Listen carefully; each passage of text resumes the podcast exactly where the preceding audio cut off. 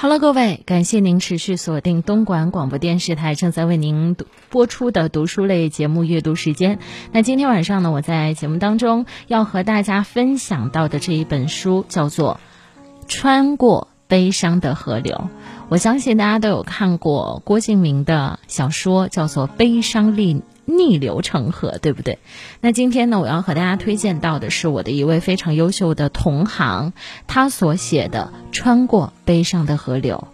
他说：“如果你和我一样，拼的是自愈能力，请你好好的翻一翻这本书。”这本书的作者是来自于美国的媒体人卡罗尔·史密斯。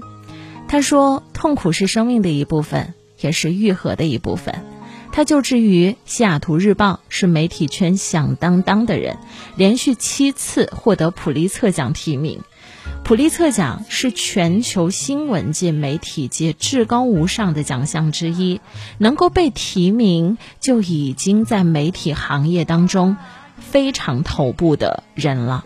他采访过很多人，经历过生死离别，写过数百篇的报道。为了鼓励别人，也为了救赎自己，卡罗尔用七篇最为震荡人心的故事编成了一本书，叫做《穿过悲伤的河流》。这本书一出版，就像救命稻草被人抓住了一样。不少读者说，在生活当中挣扎的人必读书目。